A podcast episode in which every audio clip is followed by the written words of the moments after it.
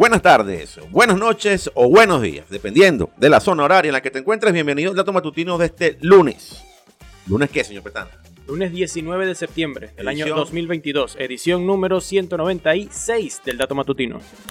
El favor de Dios, tenemos 200 ediciones esta semana. Sí, señor.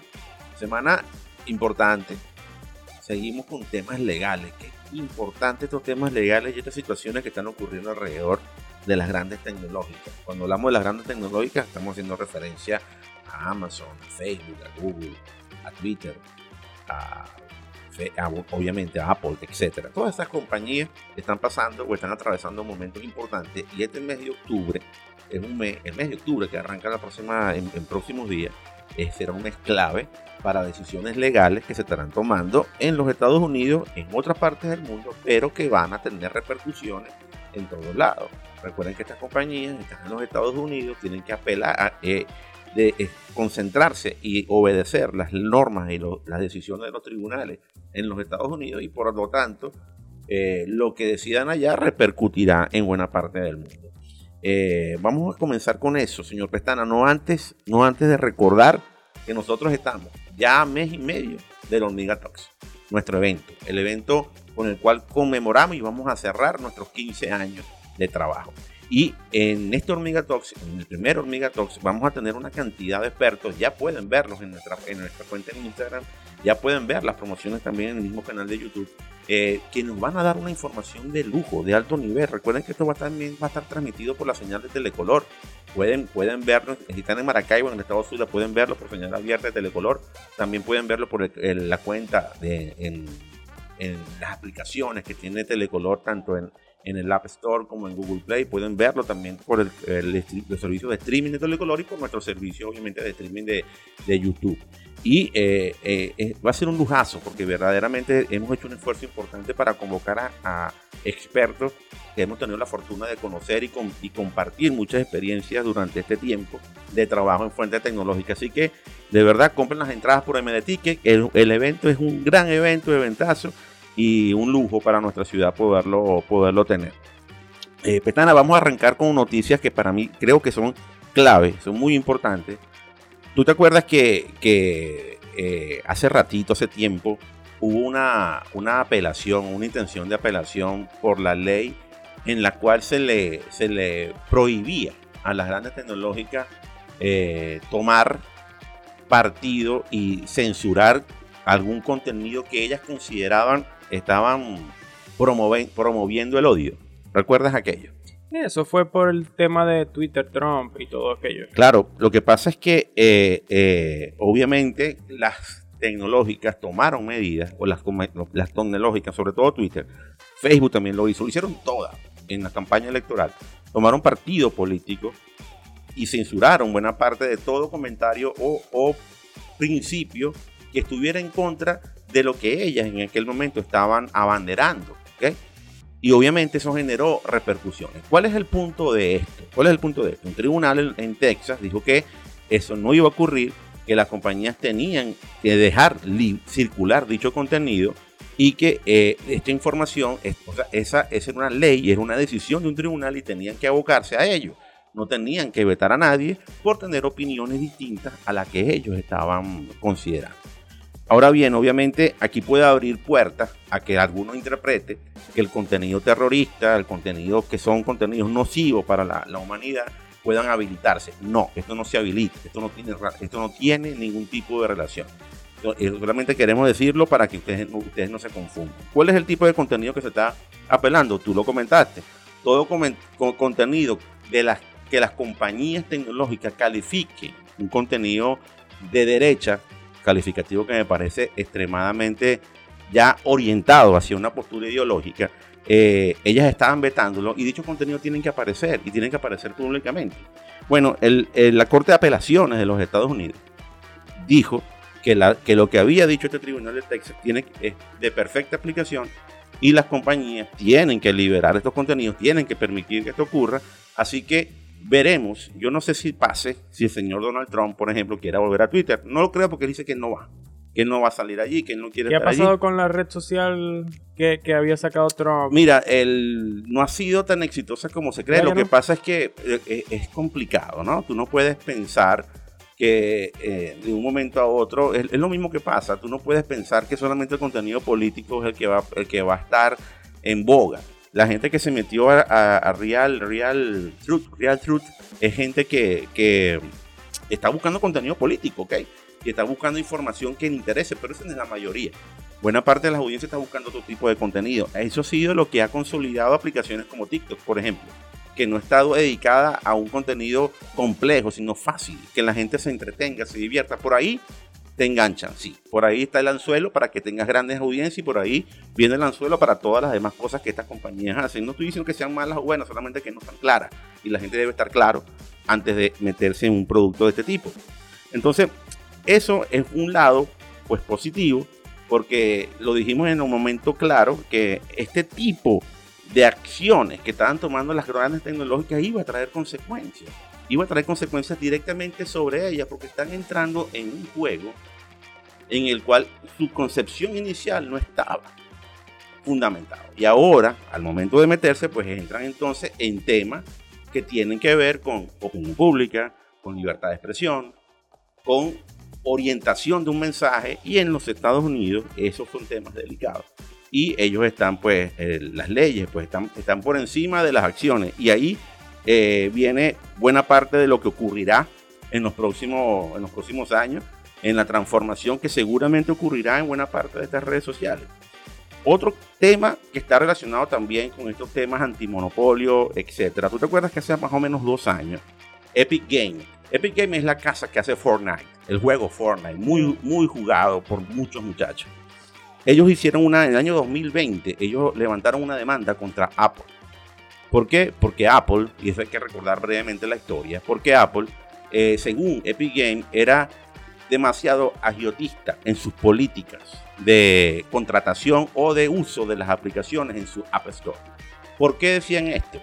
Porque Apple le daba, se, se adquiría, adquiría o, se, o- o- o tomaba el 30% de los ingresos que estas compañías facturaran dentro de su tienda de aplicaciones, dejándole a compañías como Epic Games u otra el 70%.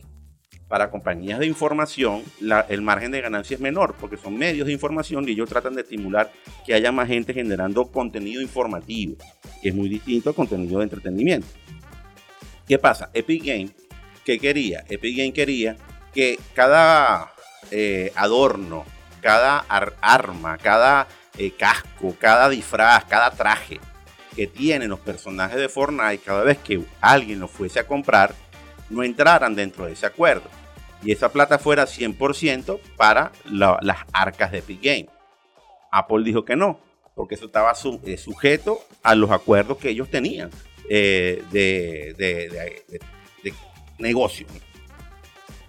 Y Apple decidió vetar, sacar a Fortnite de, si no de su, de su gusta- App Store. Si no te gustan mis condiciones, no estás en mi tienda obviamente, ya está. obviamente, pero Epic Games dijo que ellos eh, iban a apelar, que eso no iba a ocurrir, porque le parecía que era una práctica monopólica que vetaba sus derechos. Nosotros comentamos en su momento que a mí no me parecía ninguna, ningún monopolio porque eh, Apple está poniendo la estructura, está poniendo la infraestructura, está poniendo todo para que los consumidores incluso, para que usted esté allí.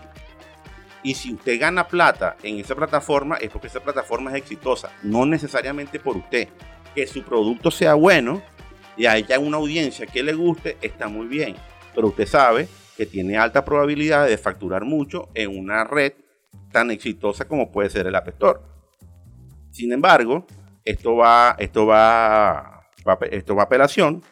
El próximo 21 de octubre, a una semanita del, del evento nuestro, el Tribunal de Apelaciones va a escuchar eh, los argumentos orales tanto de Apple como de Epic Games y van a estar presentes funcionarios de antimonopolio de Estados Unidos. Funcionarios que quieren escuchar porque si bien piensan que no están a favor de nadie, consideran que hubo una mala in- interpretación de la ley antimonopolio. Veremos qué ocurre aquí. Yo siento que no va a pasar nada. Yo siento que las condiciones que, impuso Apple van a continuar, deberían continuar, porque si no le generaría un gran problema a una, a una estructura del App Store que ha sido exitosa y que después de haber haber hecho ellos los cambios en materia de seguridad, pues fueron más exitosos todavía. La gente compró más y las marcas que se apegaron a estas normas de Apple, pues vendieron más. Es decir, yo siento que esto no va a, a, cambiar, siento que el argumento y el veredicto ya está, ya está listo. Vamos a seguir con este tipo de situaciones. ¿Sabes que Una pequeña ciudad holandesa, si usted quiere la, la nombra, porque yo no sé cómo nombrarlo en, en holandés, Bodegraven Reuwijk. Por ahí va. 35 mil habitantes. No hay mucha gente allí. Pero ¿qué pasa? Los tribunales de esta ciudad holandesa ordenan a Twitter que elimine unos contenidos que están vinculados con teorías de la conspiración. Cuando hablamos de teorías de la conspiración, hablamos de lo que decimos en criollo bolas. Bolas. Lanzan bolas para generar angustia, zozobra, etcétera, dentro de la comunidad. Y unos señores tienen ya como dos años lanzando una bola sobre una red de, delitos que cometieron contra niños por sectas satánicas, etcétera, etcétera, etcétera, etcétera, que comenzaron en los años 80 y que todavía en el presente seguían cometiéndose. Esto le estaba generando a la ciudad pues una cantidad de problemas porque eso se hizo viral la gente comenzó a tener miedo. Imagínate tú, estas ciudades que viven del turismo, de, la buena, de, esa buena onda entre ciudadanos, tengan esta situación, ellos demostraron que esto era un argumento tomado por los pelos, que esto no era cierto, y, de, eh, y dijeron a los señores que estaban haciendo estos, estos escritos que pararan aquello, que ellos no podían seguir diciendo esto. Los señores hicieron caso omiso a pesar que los tribunales habían dicho que no podía. Y ahora ellos dicen, bueno, como, como los señores no hacen nada y como yo no puedo atacarlo porque Twitter es la que tiene que decidir sobre si deja o no deja estos contenidos, pues entonces vamos a llevar a Twitter a tribunales para que ellos eliminen esto porque esto no está generando un problema.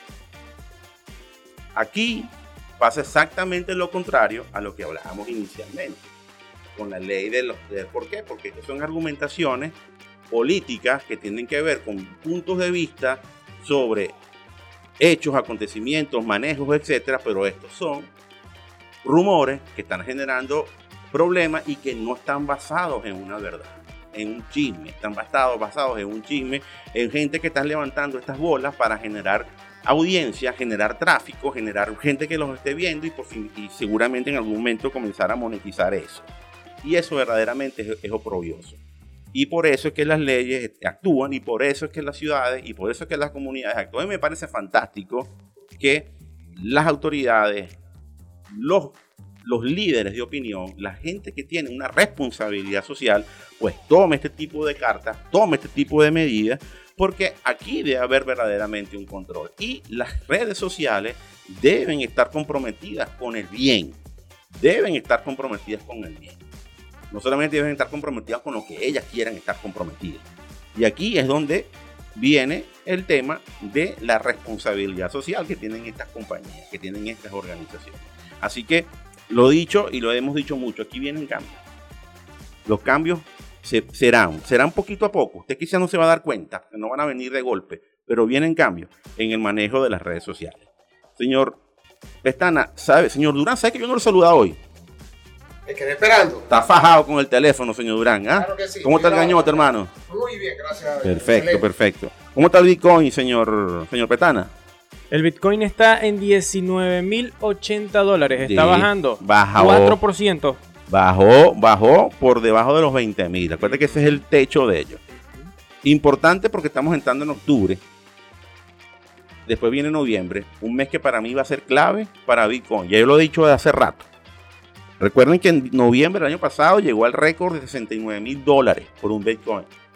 A menos de un año está tres veces por debajo de eso, casi, casi cuatro veces por debajo de eso. Veremos cómo está en noviembre. ¿Ok? Y esto tiene que ver con reacomodo, con la situación financiera del mundo, con el tema de la inflación, con el tema de la recesión y con el tema también, obviamente, de las tasas de interés que ahorita le está diciendo la gente, a las empresas, ¿sabes qué? Es mejor que tenga su platica en el banco porque le va a ganar más intereses. Y al momento que esto ocurre, la gente deja de invertir en activos que te pueden generar un rendimiento rápido, como el caso de Bitcoin. Siempre le vamos a decir que, señor Pestana. Que no invierta más en cripto de lo que esté dispuesto a perder. Así me gusta. Mucho cuidado. Está hojilla, así me gusta, está afinadito. Vamos con un dato final. Dato final. Y vamos a colocar la gráfica para que nuestra audiencia la vea. ¿Qué países de América Latina y el Caribe tienen la mayor velocidad de Internet? Según el informe de Worldwide Broadband Speed League de 2022, en el que se realizó un seguimiento de velocidad de conexión a la red en 220 países, el acceso a una banda ancha rápida es todavía muy desigual alrededor del mundo. En América Latina y el Caribe, el país mejor posicionado en velocidad de descarga es Chile, que ocupa el puesto número 27 en el ranking global, con un promedio de 89.18 megabits por segundo. Le siguen Uruguay en la posición 42 con 59.29 megabits y Brasil tres puestos por debajo con 53.89 megabits por segundo. Por su parte, nuestros vecinos, hermanos colombianos, Perú y Panamá superan una velocidad de conexión de banda ancha de 30 megabits por segundo, mientras que México, donde tenemos nuestra principal audiencia en hormiga, aparece ligeramente por debajo con un 27.62 megabits por segundo de velocidad de conexión. En el otro extremo, en el otro extremo están países que en los últimos casi 30 años han estado vinculados ideológicamente. El caso de Cuba, que figura como el país latinoamericano con la peor transmisión de banda ancha, con tan solo 3.26 megabits por segundo, ocupando el lugar 203 del mundo, debajo, debajo de Venezuela, que está en el puesto 187, con 4,47 megabits por segundo. ¿Qué es lo que yo puedo decir aquí? Hay una premisa que se maneja muchísimo en el mundo de la tecnología y es que por cada 10 megas que usted suba la velocidad de internet en su país, el Producto Interno Bruto se va a incrementar en un 0,5% a 1% del PIB. ¿Por qué? Porque la gente es más productiva. Entonces, si vemos esa variable, vamos a ver el nivel de productividad o el nivel de PIB que podemos tener nosotros, los venezolanos o los cubanos, en comparación con los chilenos o los uruguayos por esa variable técnica. ¿Cuál es el, la luz al final del túnel que yo estoy viendo? Que gracias a Dios, desde hace dos años para acá, ha habido un profundo plan de inversión para desarrollar la fibra óptica en el hogar. No en todo el país. no en todo el país. Pero ya comenzó. Lo importante de esto es que si bien todavía no entra en, la, en los promedios para incrementar verdaderamente las velocidades de conexión de la nación, podemos decir que tenemos casos como Maracaibo, por ejemplo, que ya el día de hoy podemos estar diciendo nosotros, a pesar de que no hay una estadística oficial, ojalá que Conatel no la pueda exponer próximamente, ya Maracaibo debe estar rondando los 40 megabits por segundo de velocidad de conexión, sino un poquito más, con unos picos altos, porque eh, en la fibra óptica te da, hay alguna oferta incluso de algún, de algún operador que está dándonos hasta un gigabit por segundo, eh, otras ciudades del país están, están, haciendo en este momento el plan de inversión. Eh, es un proceso largo porque hay que hacer todo un tendido de fibra óptica. Entendemos que esto va a ocurrir en los próximos dos años. ¿Y cuál sería la luz al final del túnel? Bueno, que primero que el ente regulador está haciendo su trabajo al permitir que las compañías hagan las inversiones, que el gobierno entendió que es importante que se, que se incremente la velocidad de conexión de Internet. Es muy importante que, que, que haya, que haya entendido esto. Y obviamente lo, mejor es que los planes, los paquetes, están siendo bien aceptados por, algunas, por, algunas, por algunos consumidores y algunos pues se adaptan perfectamente a los bolsillos todavía muy decaídos de los consumidores venezolanos. Esperamos que en los próximos cuatro años ya nosotros estemos en los niveles de, liderazgo que solíamos tener hasta finales de la primera década del siglo XXI y esperemos obviamente que esto repercuta en la productividad nacional, que es en el fondo lo que todos quieren, que haya prosperidad y que se genere riqueza. Por aquí es todo, señor Petana. Y por acá solo queda recordarles que nos encuentran como Hormiga Radio en todas las plataformas de audio, dígase SoundCloud, Spotify, Deezer, Google Podcast y demás. Y allí encuentran los contenidos con muy buena música, como este tema. Este es un temazo. De la película Suicide Squad del año 2016. Lo único bueno que nos dejó esa película fue este tema, de una banda llamada 21 Pilots. Esta canción se titula Hiddens, pero vamos a escuchar una versión de este año, Ajá. que ellos hicieron un mashup donde utilizaron la letra de esta canción y la subieron con la, le- con la pista del tema oficial de Stranger Things. Canción Sasa. Y el video también muy bueno, ¿no? En un Muy bueno. ambiente bien, bien interesante. Por acá ¿no? les voy a dejar el link también para los que quieran verlo. Sí. Y con esto finalizamos la edición 196 del Dato Matutino. Hasta la próxima. No se olviden, no se olviden que a nosotros las cosas raras no nos gustan, pero Stranger sí, sí. Que la información es poder. ¿Y qué es lo que nosotros queremos, señor Durán? Que ustedes tengan el poder. Hasta mañana.